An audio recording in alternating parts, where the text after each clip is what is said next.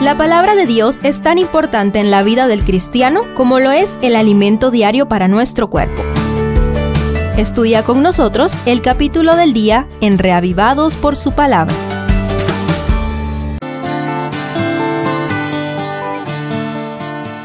Juan 19 es la segunda parte del capítulo anterior y concluye con la sepultura de Jesucristo gracias a la colaboración de José de Arimatea y Nicodemo.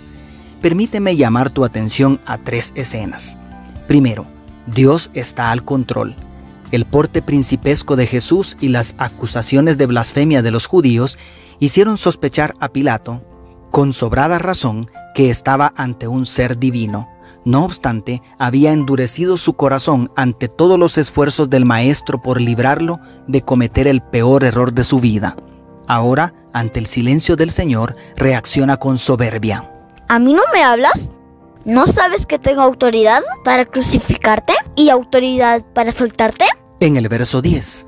Por otro lado, la respuesta de Jesús nos permite ver la gloria de Dios en medio de tan lúgubre escena. Ninguna autoridad tendrías contra mí si no te fuera dada de arriba. Por tanto, el que me ha entregado a ti, mayor pecado tiene. Según el verso 11. Querido amigo, querida amiga, el enemigo puede acosarte por todos lados, pero si tú decides someterte bajo la sala del Altísimo, no tendrá ninguna autoridad sobre ti. No será un accidente, ni el pronóstico médico, ni el veredicto de un juez terrenal, sino tu Padre Celestial quien tendrá la última palabra sobre tu vida. Segundo, no crucifiques a tu rey. Paradójicamente, el relato arroja las palabras de la multitud de judíos. No tenemos más rey que César. En el verso 15. Y luego, en el verso 19 dice. Escribió también Pilato un título que puso sobre la cruz el cual decía, Jesús Nazareno, rey de los judíos. Probablemente las intenciones del procurador eran humillar a los judíos, pero sin darse cuenta escribió una gran verdad que no quiso revocar ante la insistencia de aquellos líderes religiosos. Verdaderamente crucificaron a su rey. Esto no tiene comparación en la historia. Por eso el maestro les había dicho en la parodia de juicio que realizaron que parte de su condena por tremendo crimen sería contemplar su venida en gloria y majestad. Por otro lado, desde una perspectiva más justa, en realidad fueron mis pecados y los tuyos los que crucificaron al Hijo de Dios. Por lo tanto, después de haber experimentado el perdón de Jesús y la dulce seguridad que nos dan los fuertes brazos del Omnipotente, ¿seremos capaces de seguir acariciando el pecado en nuestras vidas?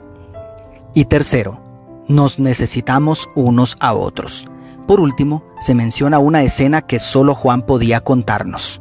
Cuando vio Jesús a su madre y al discípulo a quien él amaba, que estaba presente, dijo a su madre, Mujer, he ahí tu hijo. Después dijo al discípulo, He ahí tu madre. Y desde aquella hora el discípulo la recibió en su casa. Según los versos 26 y 27. Oh, Jesús estaba agonizando, sin embargo tiene la delicadeza de velar por su madre, quien quedaría desamparada en una sociedad donde las viudas eran las personas más vulnerables. El Señor se la encomendó al único de los doce que permaneció a su lado hasta el último suspiro, el joven Juan. Esto nos lleva a la dimensión espiritual del cristianismo, donde todos somos hermanos, hijos de un mismo Dios, valorados bajo el mismo precio, la sangre de Cristo Jesús. ¿Cuántas veces hemos necesitado que alguien nos reciba en su casa? En estos tiempos difíciles, ¿estamos dispuestos a abrir nuestras puertas a las viudas y huérfanos? Y no olvidemos a las viudas y huérfanos espirituales. En Cristo no hay lugar para vivir en una fría burbuja de egoísmo. No hay lugar para vivir la fe en un monasterio solitario. ¿Qué estamos haciendo para ser verdaderamente la sal de la tierra? Dios te bendiga. Tus amigos, la familia Sosa Villeda.